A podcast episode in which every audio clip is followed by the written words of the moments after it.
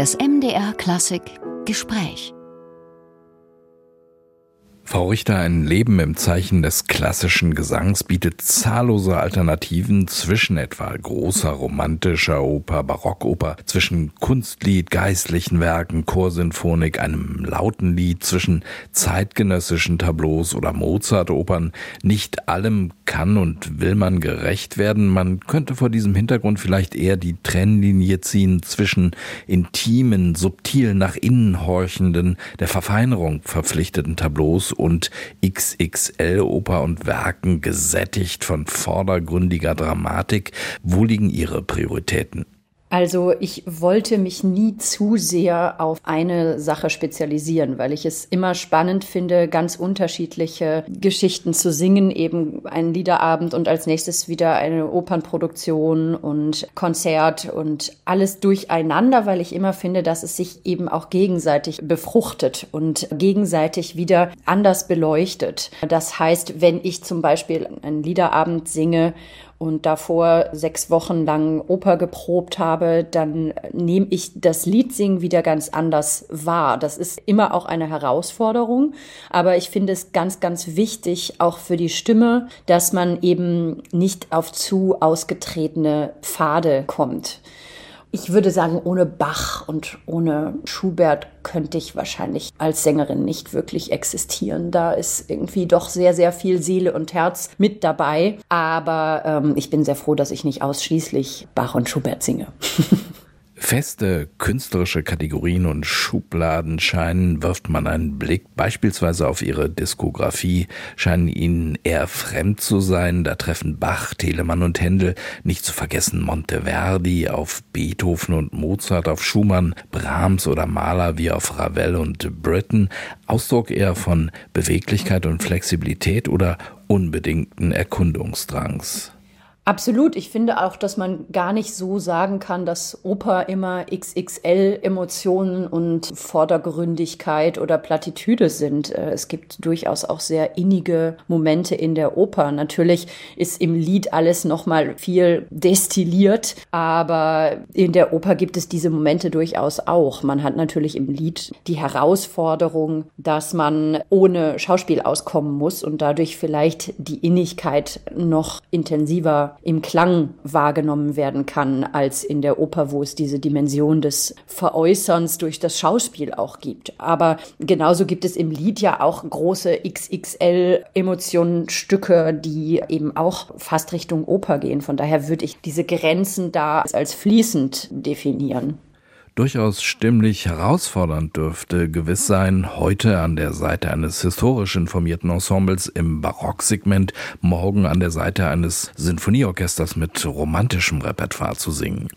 Ja, wobei ich sagen muss, ich singe alles mit meiner Stimme und dieses Switchen geht eigentlich sehr, sehr schnell, wenn man sich gut vorbereitet hat, weil das ist dann so im Körper drin. Ich kann kein, ich weiß nicht, Brahms Ständchen genauso singen wie Monteverdi Ariana. Das ist mit dem ersten Akkord, den ich höre, bin ich in dieser Musikwelt so eingetaucht, dass sich das von selber ergibt. Man muss natürlich sehr wach sein und sehr offen sein und man muss sich sehr gut vorbereiten. Ich glaube, das würde nicht funktionieren, wenn man das irgendwie innerhalb von einem Tag alles lernt. Dann ist man zu sehr an der Oberfläche. Aber sobald man einmal wirklich in dieses Repertoire eingetaucht ist, ist das für mich selbstverständlich.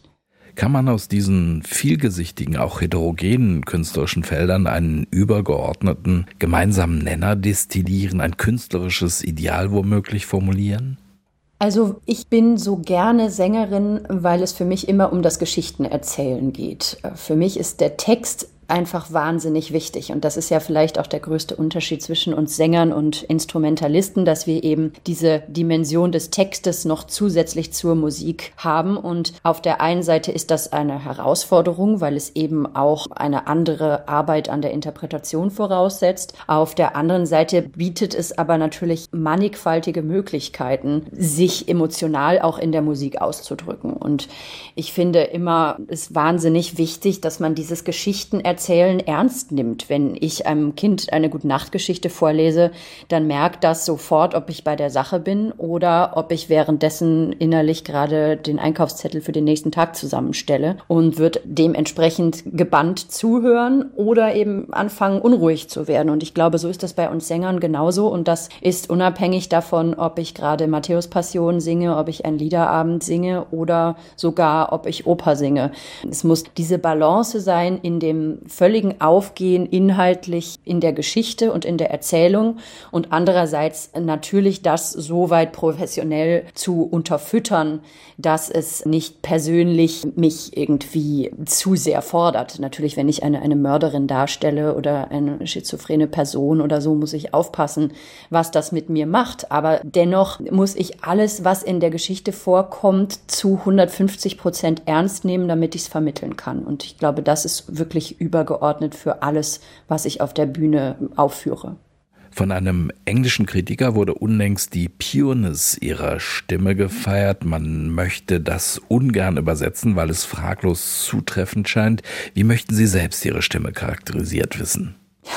Ich glaube, das kann ich selber überhaupt nicht beurteilen. Es geht mir, glaube ich, wie so ziemlich jedem Menschen, wenn ich meine Stimme selbst höre, dann ist das befremdlich, weil ich mich ja, wenn ich selber mich beim Singen höre und nicht auf einer Aufnahme auch von innen höre. Wir haben ja als Sänger immer die Schwierigkeit sozusagen, dass wir unsere Stimme beim Singen anders wahrnehmen als alle anderen, weil unser Innenohr das, was innen schwingt, mithört, während die Aufnahme nur das abbildet, was von außen zu hören ist oder das Publikum hört mich nur von außen. Von daher glaube ich, kann ich das selber oder möchte ich das selber auch gar nicht benennen.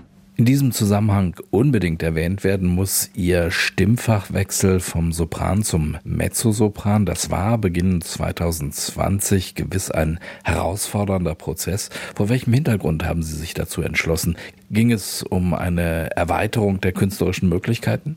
Das ist natürlich ein Prozess und in dem Sinne hatte ich das große Glück, dass die Pandemie da plötzlich auftauchte, so selten man das einmal so sagen kann.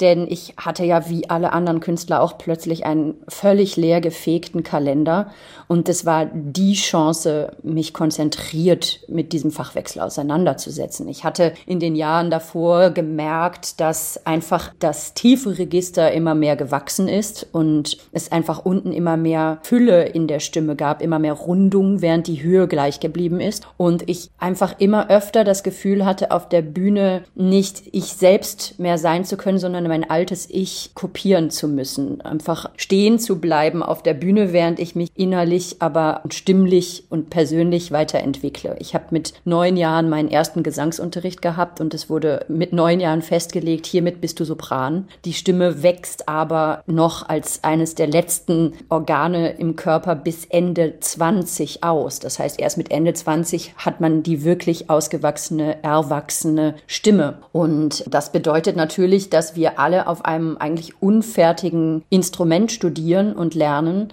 Niemand würde verlangen, dass ein Geiger ausschließlich auf einer halben Geige oder einer Viertelgeige alles lernt und dann spielt und irgendwann zwischendurch einfach mal beschließt, auch jetzt nehme ich mal die ganze Geige und vielleicht dann einfach die Bratsche, ohne dass da eine tiefere Beschäftigung nochmal mit passiert. Und bei mir war es aber eben so, dass die Stimme sehr gewachsen ist und dass ich mich einfach im unteren Register sehr wohl gefühlt habe. Und es war sehr schade, dass das in den Partien, die ich bis dahin gesungen habe, aber einfach nicht gefragt und ich hoffe ja doch, dass ich noch einige Jahrzehnte weiter singen darf. Und dann möchte ich auf der Bühne authentisch sein können. Und das geht natürlich nur, wenn ich mich stimmlich 100 Prozent bei mir selbst fühle. Und das war die Motivation für den Fachwechsel.